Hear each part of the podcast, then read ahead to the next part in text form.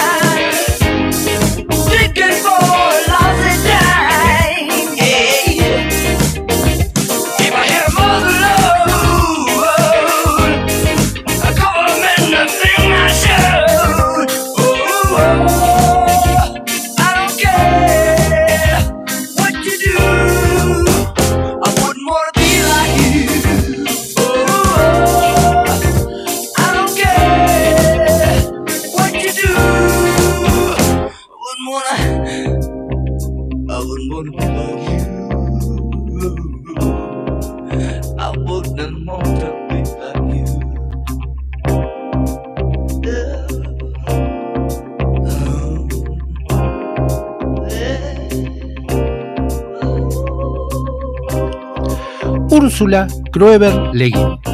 Nació en Berkeley, California, el 21 de octubre de 1929. Su padre fue un eminente antropólogo y su madre escritora. Desde pequeña se educó en una atmósfera de interés académico por los mitos y leyendas de todos los pueblos de la Tierra. Su interés por la literatura es temprano. Ya a la edad de 11 años, envió su primer relato a una reconocida revista de ciencia ficción. Y aunque fue rechazado, eso no le hizo desistir. Fue a la escuela Radcliffe de la Universidad de Harvard, donde se graduó en 1951. Luego pasó un año en la Universidad de Columbia, donde hizo su posgrado en lenguas romances. Tras finalizar su curso de posgrado, obtuvo una beca Fulbright para estudiar en Francia.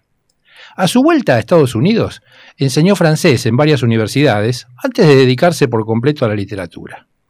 Ha publicado seis libros de poesía, 20 novelas y más de un centenar de historias, cuatro colecciones de ensayos, 11 libros para niños y algunas traducciones, entre las que se destaca el Tao Te Ching de Lao Tse y una selección de poemas de Gabriela Mistral. En 2003 fue galardonada como Gran Maestra de la Asociación de Escritores de Ciencia Ficción y Fantasía de Estados Unidos. Fue la primera mujer en obtener esta distinción. Temas sociales como el género y la sexualidad ocuparon un lugar destacado en su obra. La mano izquierda en la oscuridad, publicada en 1969, fue una de las primeras novelas del género que hoy conocemos como ciencia ficción feminista, y es el análisis más destacado sobre la androginia en la ciencia ficción. Úrsula falleció el lunes 22 de enero de 2018, a los 88 años, en su casa de Portland, Estados Unidos. El texto que les voy a compartir fue escrito por Úrsula Leguín a principios de los años 90, para ser leído en voz alta como performance. Es la presentación del libro Contar es escuchar. ¿Quiere escucharlo? ¿Cómo le va, Cecilia? Hola, buenas, tardes. ¿Cómo está usted? Muy bien. ¿Le interesa? Sí, pero por supuesto. Úrsula, una grosa. A ver, Úrsula. Úrsula, una grosa. Bueno, este texto dice así. Soy un hombre. Pensarán que he cometido un error de género sin querer, o quizás que intento engañarlos, porque mi nombre de pila acaba en letra A. Y soy dueña de tres corpiños y he estado embarazada cinco veces, y otras cosas por el estilo que sin duda habrán notado, pequeños detalles. Pero los detalles no importan. Soy un hombre, y quiero que me crean y lo acepten como un hecho, tal y como lo acepté yo misma durante muchos años. Verán, mientras crecía en tiempos de las guerras de los medos y los persas, y cuando iba a la universidad poco después de la guerra de los cien años, y mientras criaba a mis hijos durante las guerras de Corea y Vietnam, no había mujeres. Las mujeres son una invención muy reciente. Precedo en varias décadas a la invención de las mujeres. De acuerdo. Si son ustedes muy quisquillosos en cuanto a la precisión, las mujeres fueron inventadas varias veces en sitios sumamente distintos. Pero lo cierto es que los inventores no supieron poner a la venta el producto. Emplearon técnicas de distribución rudimentarias y no hicieron ninguna investigación de mercado, de manera que, por supuesto, el concepto no cundió. Incluso con el respaldo de un genio, un invento tiene que hallar su mercado. Y al parecer, durante mucho tiempo, la idea de las mujeres no entró en el balance final. Los modelos como el de Jane Austen y el de las hermanas Brontë eran demasiado complicados.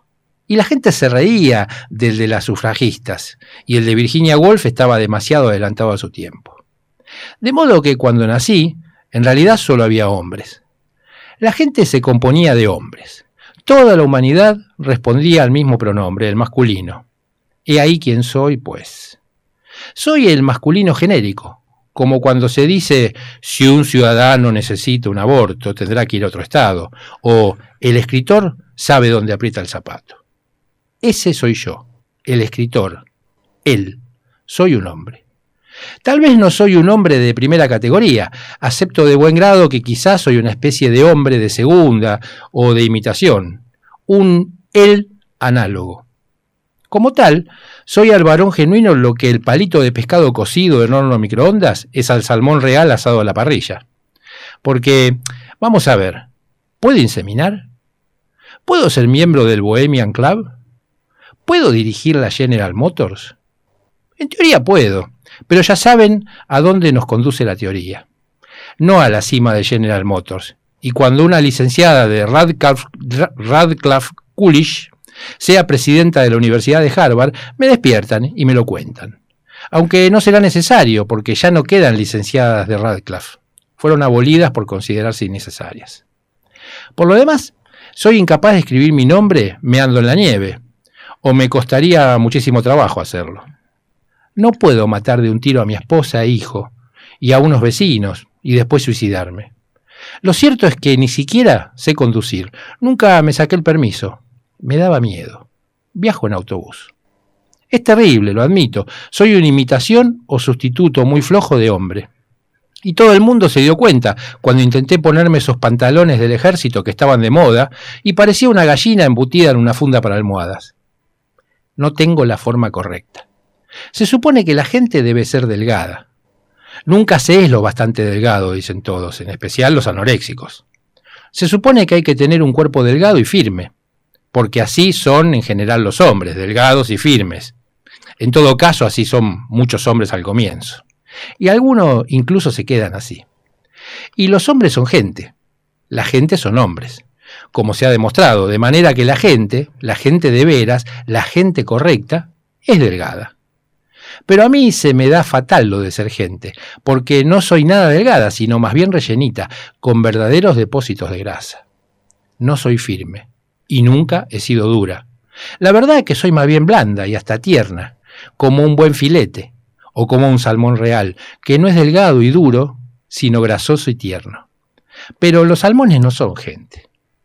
Nos han dicho que solo hay una clase de gente y que son los hombres, y creo que es muy importante que nos lo creamos. Sin duda es importante para los hombres. A fin de cuentas, supongo, la cosa es que no soy varonil.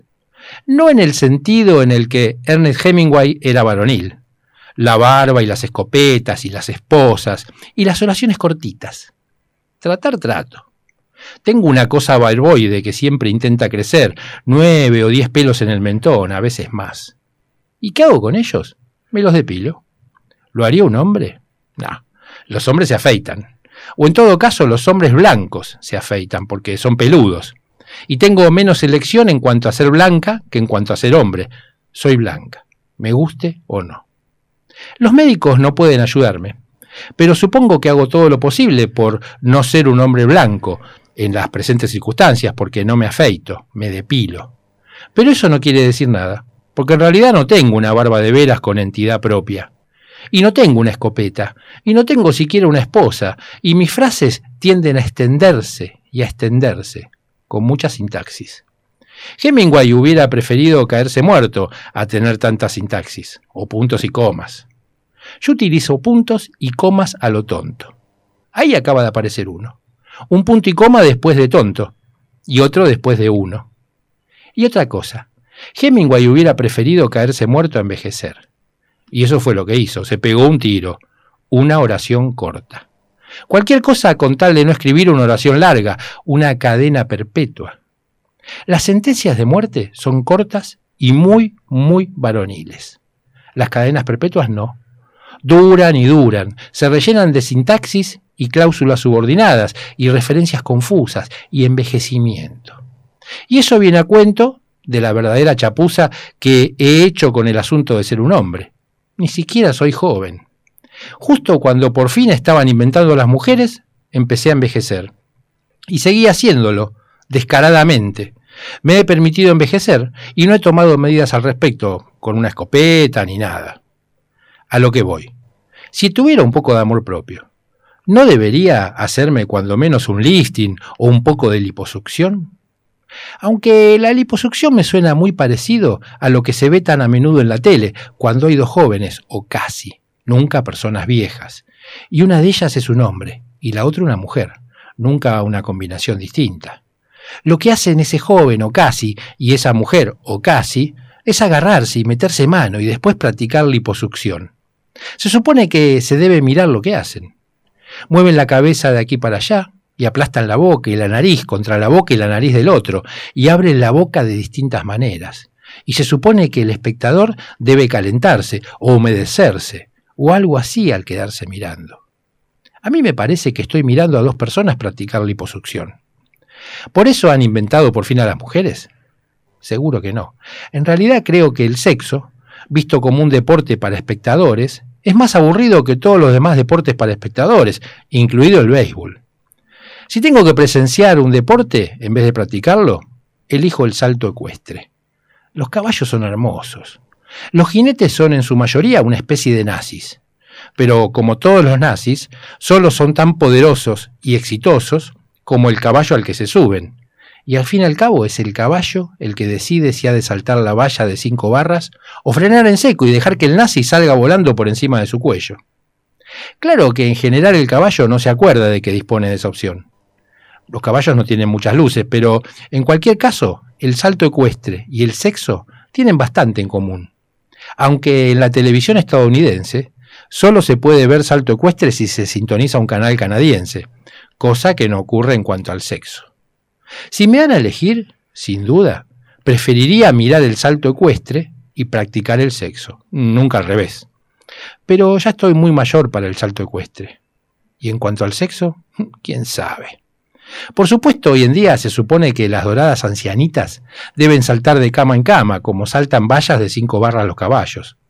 Pero buena parte de este asunto sobre el sexo, a los 70, parece ser una cuestión puramente teórica, como la directora de General Motors y la presidenta de Harvard. La teoría se ha inventado sobre todo para tranquilizar a la gente de cuarenta y pico, es decir, a los hombres, que se preocupa. Por eso contamos con Marx y seguimos contando con economistas, porque al parecer hemos perdido a Marx. En sí misma la teoría es estupenda.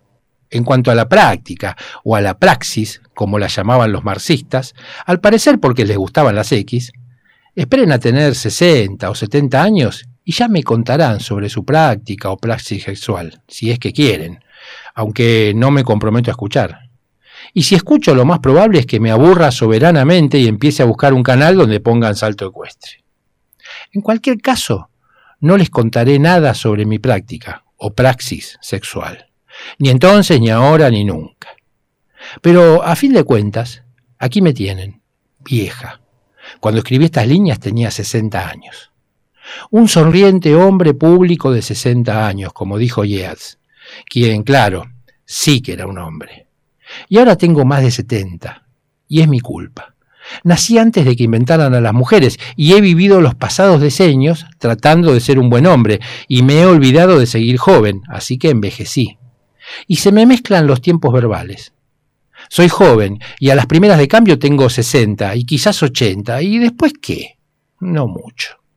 No dejo de pensar que un hombre de verdad habría podido hacer algo, sin llegar a la escopeta, pero fracasé. No hice nada. Fracasé rotundamente en el intento de conservarme joven, y entonces vuelvo la vista sobre mis otros esfuerzos denodados, porque lo cierto es que lo intenté. Me esforcé por ser un hombre, un buen hombre, y veo que fracasé también en ello. Como mucho soy un mal hombre. Y me pregunto de qué ha servido. A veces pienso que lo mismo daría abandonar el asunto.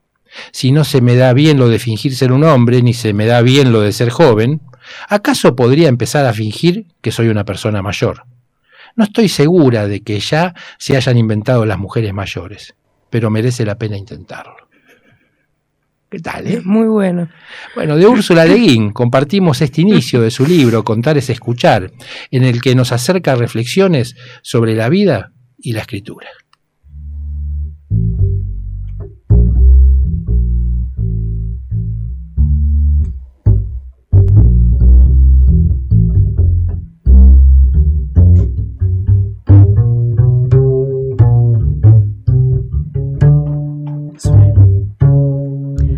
Dime si eres tú la verdad que necesito encontrar. Si contigo me llega la dicha de ser comprendido al fin, medita y piensa que para ser feliz hace falta saber comenzar en cada final. Yo para querer mi pasado siempre supe olvidar sentir y querer sin temor nuevamente. Porque sé que la vida comienza cada vez que uno encuentra el amor. Por eso me pregunto si eres mi nuevo amor.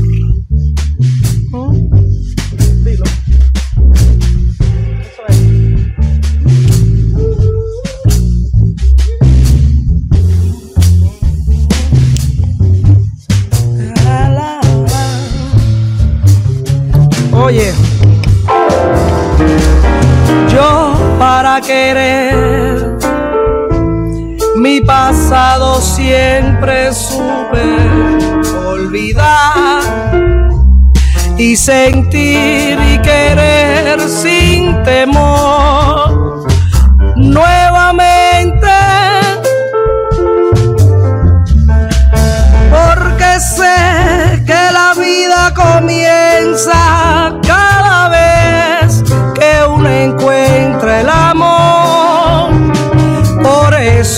me pregunto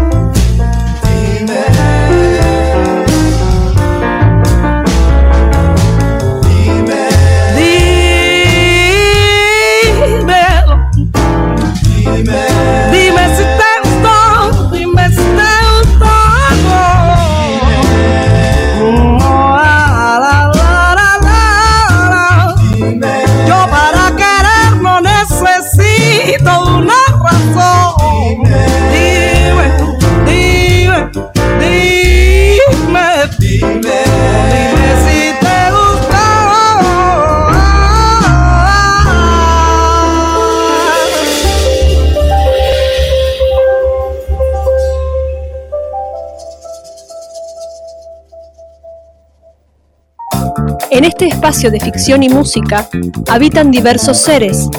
Algunos pasan, otros deciden quedarse.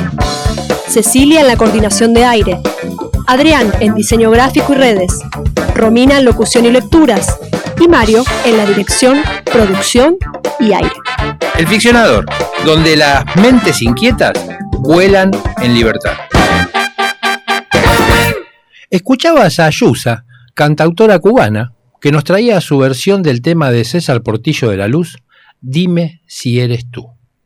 Y en este episodio del ficcionador estamos compartiendo escritos de Úrsula Leguín. Las instrucciones de uso es otro de esos pensamientos plasmados con tinta sobre papel. Vamos con ese, Cecilia, Sí. ¿qué le parece? Instrucciones de uso se llama. ¿Le gustó el anterior? Sí. Va a escuchar Muy bueno el anterior. Esto dice así, instrucciones de uso. Se nombra embajador a un poeta. Se elige presidente a un dramaturgo. Los obreros de la construcción hacen cola con gerentes para comprar una nueva novela. Los adultos buscan orientación moral y desafíos intelectuales en historias sobre monos guerreros, gigantes de un solo ojo y caballeros locos que cargan contra molinos. El alfabetismo se considera un comercio, un comienzo, un comercio. Podía ser también, Sí. ¿no? El alfabetismo podía ser un comercio también. Bueno, el alfabetismo se considera un comienzo, no un fin. Bueno, quizás ocurra en algún otro país, pero no en este, donde la imaginación suele tenerse por algo que puede resultar útil cuando la televisión no funciona. La poesía y las obras teatrales no guardan relación alguna con la política práctica. Las novelas son para los estudiantes, las amas de casa y otras personas ociosas. La fantasía es para los niños y los pueblos primitivos. El alfabetismo sirve para leer las instrucciones de uso. Yo creo que la imaginación es la herramienta singular más útil que posee la humanidad. Deja atrás al pulgar oponible. Puedo imaginar la vida sin mis pulgares, pero no sin mi imaginación. Oigo voces que coinciden conmigo. Sí, sí, exclaman. La imaginación creativa es una enorme ventaja en los negocios. Valoramos la creatividad, la recompensamos. En el mercado la palabra creatividad ha pasado a designar la generación de ideas aplicables a determinadas estrategias prácticas con el fin de obtener mayores beneficios. Esta reducción semántica ha durado tanto tiempo que la palabra creativo apenas podría degradarse más. Yo ya no la uso. La dejo en manos de los capitalistas y los profesores universitarios para que abusen de ella a voluntad. Pero no pueden quedarse con esta otra palabra, imaginación. La imaginación no es una forma de hacer dinero. No tiene cabida en el léxico del lucro. No es un arma, aunque todas las armas se originen en ella y de ella dependa el uso o no de las armas, como todas las herramientas y sus usos. La imaginación es un modo fundamental de pensar, un medio esencial de convertirse en humano y seguir siéndolo. Es una herramienta mental. En consecuencia, tenemos que aprender a usarla. Los niños tienen imaginación desde un principio, como tienen cuerpo, intelecto, capacidad lingüística. Todas cosas esenciales para construir su humanidad, cosas que necesitan aprender a utilizar y a utilizar bien. La instrucción, el entrenamiento y la práctica relativas a ella deberían empezar en la primera infancia y continuar durante toda la vida. Los humanos jóvenes necesitan ejercitar su imaginación como necesitan ejercitar todas las capacidades fundamentales de la vida, en un sentido físico y mental, por el bien del crecimiento, la salud, la competencia, la alegría. Esa necesidad continúa mientras la gente sigue viva. Cuando los niños aprenden a escuchar y memorizar la literatura central de su pueblo o en las culturas alfabetizadas a leerla y comprenderla, su imaginación recibe gran parte del ejercicio que necesita. Ninguna otra cosa sirve tanto, ni siquiera las demás artes. Somos una especie verbal. Las palabras son las alas con las que vuelan tanto el intelecto como la imaginación. La música, el baile, las artes visuales, las artesanías de todo tipo son centrales para el desarrollo y el bienestar humano, y ningún arte o capacidad de aprendizaje son inútiles. Pero para adiestrar a la mente y abandonar la realidad inmediata y regresar a ella con una fuerza y un entendimiento renovados, no hay nada como un poema o un relato. Por medio de relatos, todas las culturas se definen a sí mismas y enseñan a sus niños cómo ser personas y miembros de un grupo. Un Mog, un Kun, Opi, Quechua, francés, californiano. Somos los que llegamos al cuarto mundo. Somos la nación de Joan, somos los hijos del sol, venimos del mar, somos el pueblo que vive en el centro del mundo. Un pueblo que no vive en el centro del mundo, tal y como lo definen y lo describen los poetas y narradores, lo pasa mal. El centro del mundo se encuentra allí donde vives, Allí el aire es respirable. Sabes el modo en que se hacen las cosas, cómo se hacen bien, según se debe. Un niño que no sabe dónde se encuentra el centro, dónde está el hogar, que es el hogar, lo pasa muy mal. El hogar no es mamá y papá y una hermana y un perro. El hogar no es un sitio al que te tienen que dejar entrar. No es ningún sitio, es imaginario. El hogar, al imaginarse, empieza a ser. Es real, más real que cualquier otro sitio, pero no se puede llegar allí si no te enseñan a imaginarlo los tuyos, quienes quiera que sean. Puede que los tuyos no sean tus parientes. Puede que nunca hayan hablado en tu idioma. Pueden que lleven miles de años muertos. Puede que no sean sino palabras impresas en papel, fantasmas de voces, sombras de mentes. Pero son capaces de llevarte a un hogar. Son tu comunidad humana. Todos tenemos que aprender a inventarnos una vida, crearla, imaginarla. Necesitamos que nos enseñen estas capacidades, necesitamos guías que nos muestren cómo hacerlo. Si no lo hacemos, nuestras vidas acaban siendo controladas por los demás. Los seres humanos siempre han formado grupos para imaginar cómo vivir mejor y ayudarse los unos a los otros a conseguirlo. La función esencial de la comunidad humana es alcanzar algún acuerdo sobre qué es lo que necesitamos, cómo debería ser la vida, qué queremos que aprendan nuestros niños y luego colaborar en su aprendizaje y enseñanza para que ellos y nosotros podamos avanzar por el camino que creemos correcto. Las comunidades pequeñas con tradiciones sólidas suelen tener claro el camino que quieren tomar y lo enseñan muy bien. Pero la tradición, la tradición puede cristalizar la imaginación hasta fosilizarla en un dogma e impedir las nuevas ideas. Las comunidades más grandes, tales como las ciudades, proporcionan el espacio necesario para que la gente imagine alternativas, aprenda de otros con tradiciones diferentes e invente sus propias maneras de vivir. Conforme proliferan las alternativas, sin embargo, los que tienen la responsabilidad de enseñar encuentran poco consenso social y moral en lo relativo a lo que se debe enseñar, lo que se necesita, el modo en que se debe vivir. En nuestra época de grandes poblaciones, siempre expuestas a las voces, imágenes y palabras reproducidas en pro del beneficio comercial y político, Hay demasiada gente que quiere y puede inventarnos, poseernos, moldearnos y controlarnos a través de los medios de comunicación, que son cautivadores y poderosos. Es mucho pedir que, en medio de todo ello, un niño encuentre el camino por sí solo. En realidad, nadie puede hacer gran cosa por sí solo. Lo que necesita un niño, lo que todos necesitamos, es conocer a otra gente que haya imaginado la vida en formas que tengan sentido y permitan cierta libertad y escucharla. No oírla pasivamente, sino escucharla. Escuchar es un acto de comunidad que requiere un lugar, tiempo y silencio. Leer es una manera de escuchar. Leer no es tan pasivo como oír o ver. Es un acto. Lo hacemos. Leemos a nuestro propio ritmo, a nuestra propia velocidad, no de acuerdo con la corriente incesante, incoherente, confusa y chillona de los medios de comunicación. Asimilamos lo que podemos y queremos asimilar, no lo que nos echan encima de prisa y con tal ímpetu y volumen que acabamos apabullados. Cuando leemos una historia, nos están contando algo, pero no quieren vendernos nada. Y aunque por lo general leemos en soledad, entramos en comunión con otras mentes. No nos lavan el cerebro, ni nos reclutan, ni nos utilizan. Nos reunimos en un acto de la imaginación. A mi entender, nada impide que los medios de comunicación creen una comunidad similar de la imaginación, como lo ha hecho con frecuencia el teatro en ciertas sociedades del pasado, pero no van a hacerlo. Se encuentran tan a merced de la publicidad y el lucro que los individuos más talentosos que trabajan en ellos, los artistas de verdad, aun si se resisten a las presiones de venderse, se ahogan en la incesante fiebre de novedad, en la codicia empresarial. Buena parte de la literatura se libra de esa presión sencillamente porque muchísimos de sus autores están muertos y por definición no son codiciosos.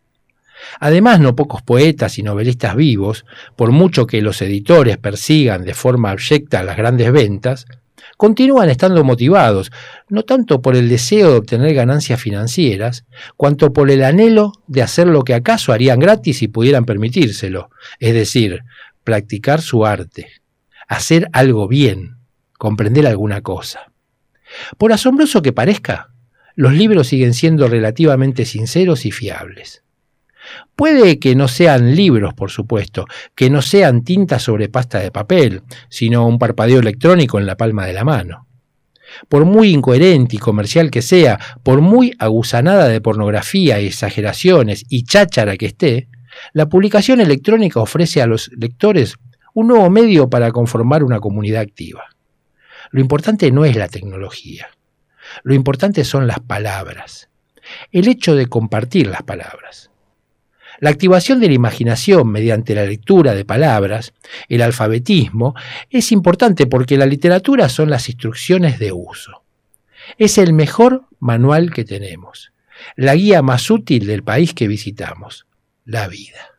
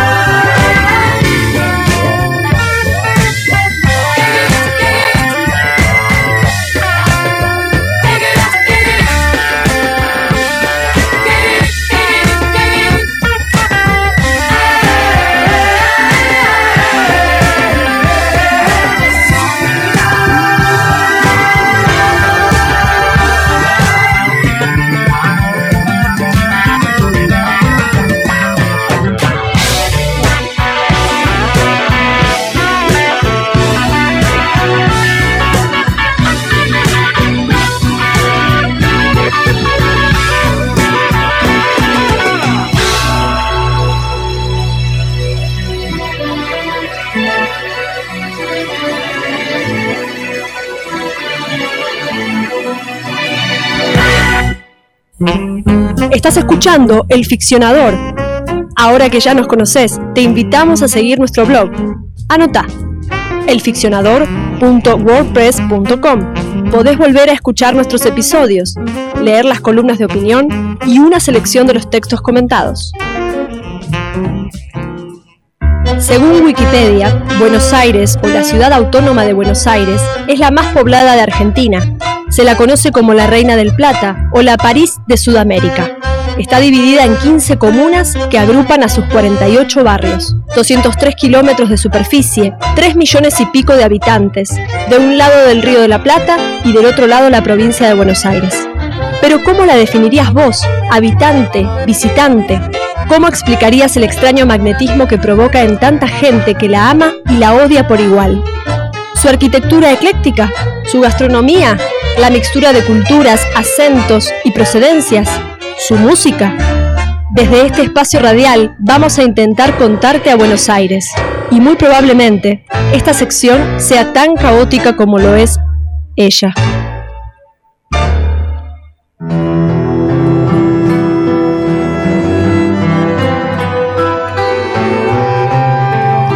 Y la semana pasada nos quedamos por Chacarita, ¿no, Sí, Cecilia? estábamos por Chacarita. ¿Y a dónde nos lleva hoy de recorrida? Hoy vamos a andar por todos lados. Ah, ¿cómo es eso? Me pongo el poncho Ahora, por la ahora, duda, por si ahora vas a ver. Hoy vamos a hablar de un nombre que seguro a más de uno de los escuchantes le va a sonar familiar. Peuser. La de la guía. ¿Te suena? Sí. ¿Pero sabés quién era Jacobo Peuser? Mm, ¿Imprentero? sí, un poco de todo. Y tenía que venir por ese lado. Sí. Inmigrante alemán. Nacido el 28 de noviembre de 1843 en Camber, pueblo de la provincia de Hesse-Nassau. Llegó al país con su familia con 12 años. Se establecieron en el litoral, comienza a trabajar en distintos establecimientos de artes gráficas, pasa por Paraná y Rosario, hasta que en 1867, con 23 años nada más, se instala en Buenos Aires, donde abre una pequeña librería en San Martín entre Cangallo, hoy Perón, y Piedad, hoy Bartolomé Mitre. Al año el negocio le quedó chico y le compró a José Berheim su renombrada Librería Nueva, ubicada en Cangallo 89, de la antigua numeración, de lo que sería Perón ahora. Sigue creciendo el negocio e instala otro en la esquina de Del Parque, que hoy es la calle Lavalle, y Uruguay. Para 1891 pasa a Cangallo y San Martín, al edificio que pasará a ser su casa central, y que para la mayoría de la gente fue la esquina de Peuser. Su crecimiento no se detiene. Abre sucursales en el interior del país, La Plata, Rosario, Mar del Plata, Mendoza y Córdoba. Y otras tantas sucursales en la ciudad de Buenos Aires con la idea de descentralizar los servicios y llevarlo a los barrios. 11, el anexo de Florida, Constitución y Boedo. Pero nos vamos a detener en los talleres de imprenta, librería y papelería que para el año 1890 se instalan en Barracas, en la avenida Patricios 567. 6.300 metros cuadrados, tres pisos, completamente iluminado con luz eléctrica. Se dividían las secciones de fabricación de libros comerciales, rayado de papel, litografía, imprenta, fototipia, tricromía, ¿está bien? Sí, así, ¿no? es? Sí, sí, está bien. eh. estereotipia, fabricación de sellos, tintas, lacres, muebles de escritorio y herrería. Trabajaban más de 300 empleados. Hoy el edificio está todavía. Está la fachada casi intacta y se lee en el frontis fundado en 1867.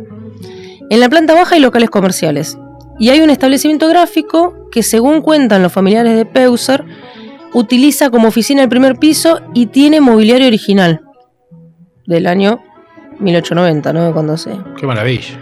Peuser incursionó en un rubro muy exitoso, el de las tarjetas postales. Edificios públicos, avenidas, teatros, estaciones ferroviarias, parques, jardines, en fin. La vida y esencia de la ciudad plasmada como testimonio gráfico de las distintas épocas en que eran impresas. Compraba las imágenes que tomaban los más famosos fotógrafos del momento. Ols, Burkin, Rimaté. Y para mejor identificación y facilitarle los pedidos a los comerciantes, las series estaban numeradas. Existe un catálogo muy bien detallado, editado, editado por Marcelo Lueb en 1997, de todas las postales. A todas estas actividades que desa- desarrollaba la empresa, está la que lo asoció su nombre a la posibilidad de orientarse no solo por la ciudad, sino por todo el país. Y acá venimos. Las guías. La guía Peuser. librillo de tapas rojas con toda la información necesaria. Contenía calles, líneas de tranvía, posteriormente los ómnibus y colectivos, direcciones de reparticiones, consulados, embajadas, salida de vapores, o sea, para la época, correos. El primer número salió en 1887 y se actualizaba mensualmente. Era tan reconocida que cuando la casa cerró, otro editor compró el nombre y la siguió publicando, y agregó la guía del viajero, de mayor volumen que la anterior y en la que figuraban todos los horarios de trenes locales y generales, tarifas de, de viajeros, de carga, los datos de las ciudades y de pueblos del interior. Jacobo Peuser falleció en 1901. Siguieron con la empresa sus descendientes y principales colaboradores hasta el año 1964, en el que cerró la empresa definitivamente. Para terminar este contarte, vamos a escuchar a Florial Ruiz, con Buenos Aires Conoce, letra y música de Raúl Garelo, por la orquesta típica porteña. A disfrutar.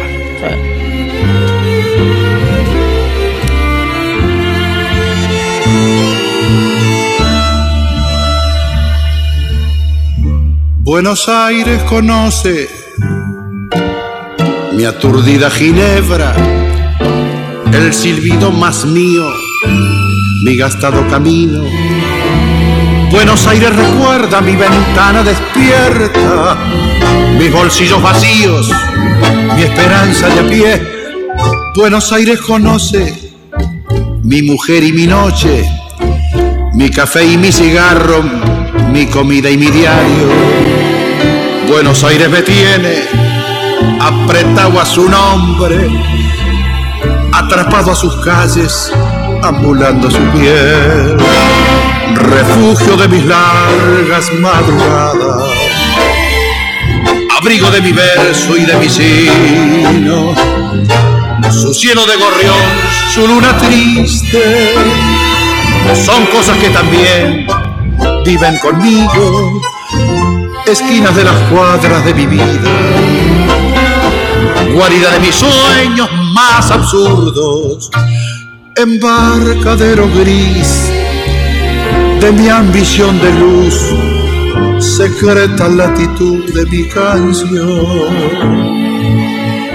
inventor del misterio, bandoneón gigantesco Buenos Aires escucha mi silencio y mi lucha. Él recuenta conmigo las monedas azules y me presta el olvido de su ir y venir. Sus gorriones sin techo, su cintura de río, son también algo mío, yo también los respiro. Buenos Aires un duende, una copa de vino, ese amigo sin nombre que se encuentra al azar, refugio de mis largas madrugadas, abrigo de mi verso y de mi sino, su cielo de gorrión, su luna triste, son cosas que también viven conmigo, esquinas de las cuadras de mi vida, cualidad de mis sueños más absurdos embarcadero gris de mi ambición de luz, secreta latitud de mi canción, embarcadero gris de mi ambición de luz, secreta latitud de mi canción.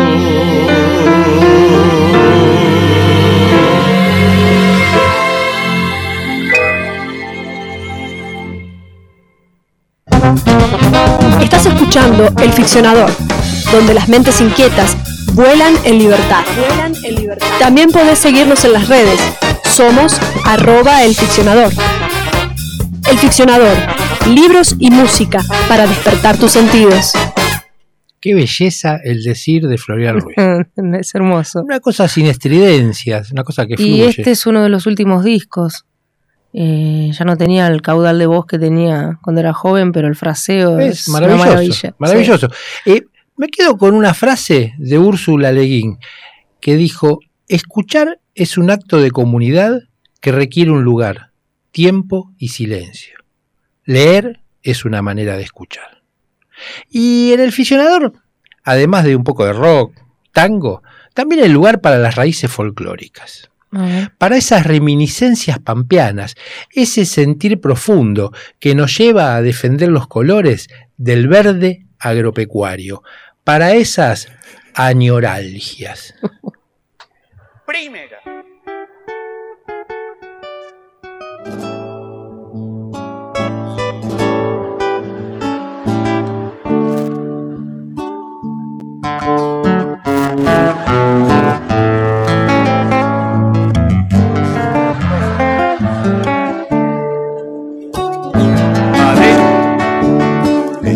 Apagando a mi tierra distante, cálido pueblito de nuestro interior, tierra ardiente que inspira mi amor, gredosa reseca de sol calcinante, recordando esa tierra quemante, resuena mi grito, qué calor, te recuerdo mi lindo pueblito, con tu aire húmedo y denso de día, noches cálidas de fantasía, pobladas de magia, de encanto infinito, y el cantar de tu fresco arroyito, salvo en los diez meses de la sequía. Siempre fue muy calmo mi pueblo adorado, salvo aquella vez que pasó el huracán. Viejos pagos que lejos están, mi tierra querida, mi dulce poblado. Tengo miedo de que hayas cambiado después de la última erupción del volcán. Tierra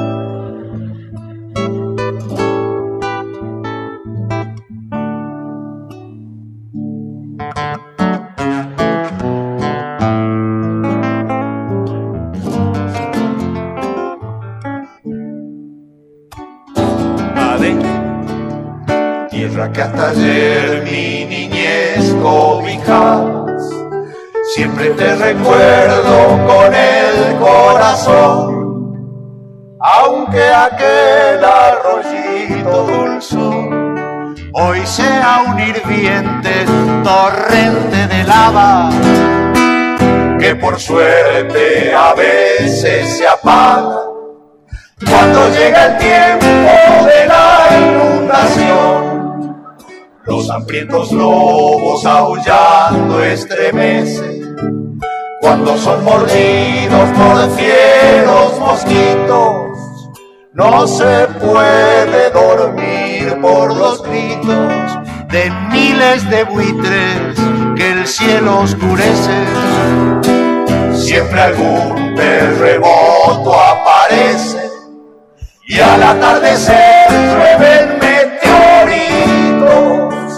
Y si a mi pueblito volver yo pudiera, a mi viejo pueblo al que no he regresado, si pudiera volver al poblado que siempre me llama, que siempre me espera. Si a mi pueblo volver yo pudiera, no lo haría ni mamado.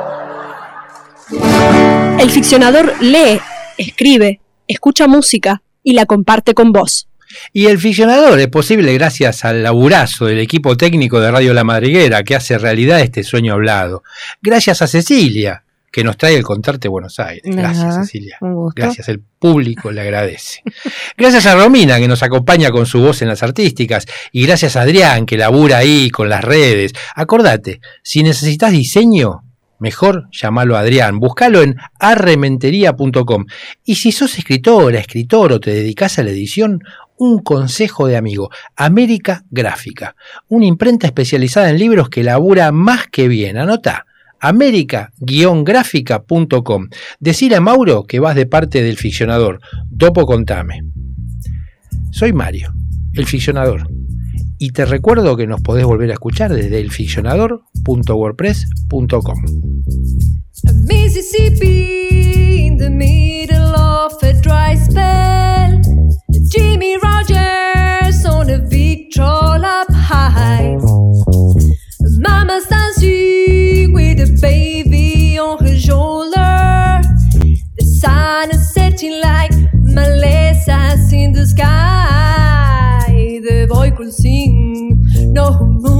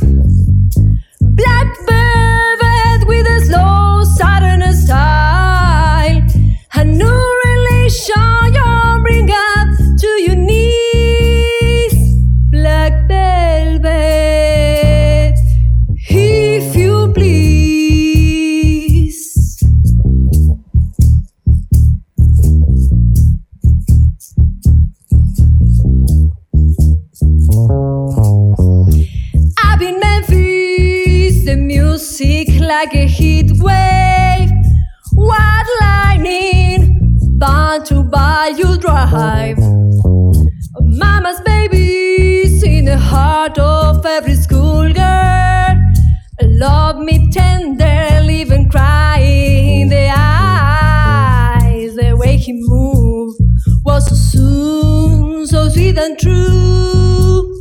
Always waiting for, and he leave you longing